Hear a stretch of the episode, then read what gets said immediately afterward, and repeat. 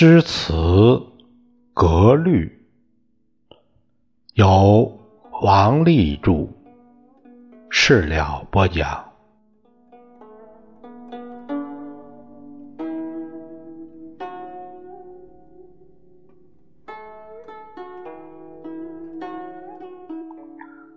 朋友们，我们今天继续讲第二章第五节，关于绝句。这一章，为上一节呢，因为时间有点长，嗯，这个关于绝句啊，这个律绝这这个没有讲完，还有一点，我们接着讲。这个我们说到，如果用对仗，往往是用在首联儿。咱们前面所引的绝句，有一首苏轼的《饮湖上初晴后》。语是在首联用对仗。现在我们呢再看两个这样的这个例子，像《八阵图》杜甫的啊，“功盖三分国，名成八阵图。三分国八阵图，哎，江流石不转，遗恨失吞吴。”还有这个梅屋是苏轼的，一中甲后行何惧？屋里金多退足平。毕竟英雄谁得似？岂止自照不虚灯？这个。像这两首诗，这都看这两首诗，我们说就是呃关于首联对仗，但是尾联用对仗，我们就是也不少见这样。像这个前面我们说，我们有一首是孟浩然的《宿建德江》。它就是尾联用的对仗，首联、首尾这两联要都用对仗，也就是全篇用对仗。因为它这个律绝这绝句一共才四句，所以它用呃一联是两句，哎，首尾两联那都用对仗的话，就全篇都是对仗。这个也常见，也不少见。像王之涣的《登鹳雀楼》就是唐篇全篇对仗，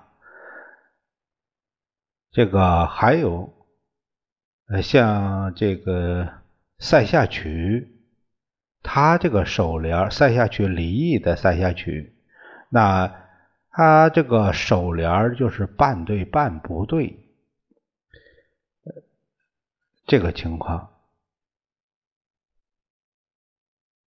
看李益的啊，这个“浮波惟愿果实还，定远何须生入关？莫遣只轮归海枯，只留一箭射天山。”哎，杜甫的绝句四首里的第三首：“两个黄鹂鸣翠柳，一行白鹭上青天。”窗含西岭千秋雪，门泊东吴万里船。有人说这个绝句就是截取律诗的四句，这话如果用来解释绝句的名称的来源，那就是那就不对了。但是以平仄对仗来说，这样来看，绝句确实是截取律诗的四句。哎，要么截取前后两联儿不用对仗，或者是截取哎中两联儿全用对仗，或者截取前两联儿首联儿不用对仗，或者截取后两联儿尾联儿不用对仗。其实啊，这个没必要那么纠结这个事情。我们下面看看古绝，古绝。呃，它是和律绝是对立的。古什么是古绝啊？就是律诗出现以前，以前那这个他这个绝句，所以他不受律诗的这个诗格诗格律的这个限制束缚，不受这个。它属于古体诗的一种。凡是你看有我们说这下面两种情况，就应该认为是古绝，用仄韵，用仄韵。第二，不用律句的平仄，不用律句的平仄，有时还不粘也不对。当然，有一些不粘不对有一些古绝是两种情况都具备，就是。呃，上面我们说过，律诗一般是用平声入韵，因此呢，律绝也是平声韵。如果用了仄声韵，那就可以认为是古绝，是这样。哎，像悯农啊，李李绅的这个“春种一粒粟，粟”。秋成万颗子，四海无闲田，农夫犹饿死。锄禾日当午，汗滴禾下土。谁知盘中餐，粒粒皆辛苦。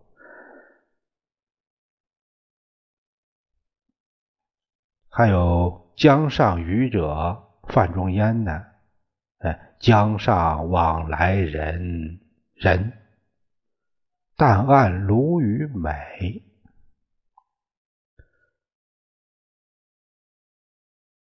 君看一叶舟，出没风波里。从上面我们所引的这个绝句中，可以看到，古绝是可以不依不以律句平仄的。其实啊，这个都没必要说。为什么说呢？他依不了，他就是说，那是后面定的规则，跟这个其实就根本都不用描他这事儿，是这这样。像李绅的《悯农》，他这个“春种一”这个句就一连用了三个仄声，谁知一连用了五个平声，哎。这这，范仲淹的《江上渔者》用了四个律句，但是首联平仄不对，尾联出句不粘，也还是不符合这个律诗的规则。即使用了平声韵，如果不用律句，也只能算是古绝。你像夜思，李白的“床前明月光”。疑是地上霜，举头望明月，低头思故乡。疑是，疑是就是呃这一句地上霜，地上霜就是疑是啊平仄仄仄平，它就不符合律句。举头句呃就不粘。这个低头句呢又不对，所以呢它是古绝。五言古绝它比较常见，七言古绝呢就比较少见。我们现在看看这杜甫有两首七言古绝这样写，嗯，他写道：“二十一家同入书，唯残一人出落谷。自说二女。”聂壁时，回首却向秦云库。殿前兵马虽枭雄，纵暴掠于，枪混同。闻道杀人，汉水上妇女多在官军中。第一首这个为残，他就用了平平。仄平仄仄仄，呃，自说句就用了仄仄仄仄仄仄平，这这，所以说，嗯，尾联儿和首联儿不粘，这个而且用了仄声韵，用了仄声韵。嗯，属古这种仄声韵。第二首像这个纵报，它这仄仄仄仄平平平。这个妇女这一句多在妇女妇女多在多在官军中平平平啊，仄仄平仄平平平，个都不符合律句。殿前语句啊，殿前兵马虽骁勇，这个也不是，也不算合。当然，这个古诀和律诀的界限并不是十分清楚。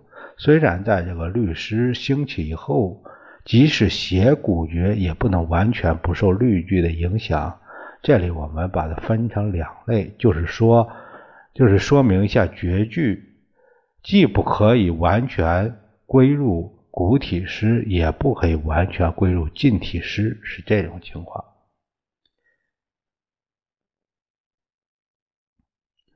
呃，这就是今天呢，我们就讲了一下关于律绝和古绝。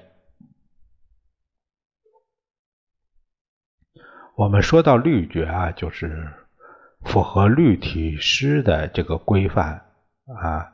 用框框给它框起来，是这样。古诀呢，就可以，甚至说可以说纵横驰骋，你可以随便写，啊，是这样。它属于这个古风、古体诗，都可以这样。嗯，所以呢，所以它就有一个这样的一个，呃，特别自由的一种范，一种这个氛围。嗯，我是比较喜欢这种，因为呢，不愿意讲那么多规则，受那么多约束。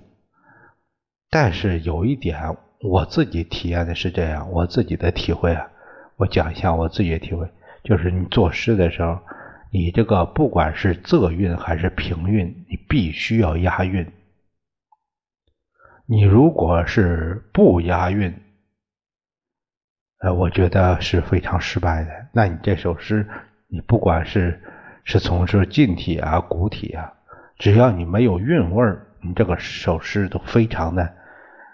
我说一句，呃，这个比较委婉的话吧，就是非常尴尬。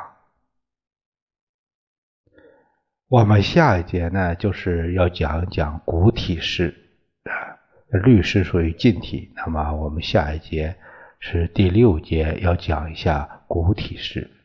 啊，今天呢我们就聊到这里，下一节我们再会。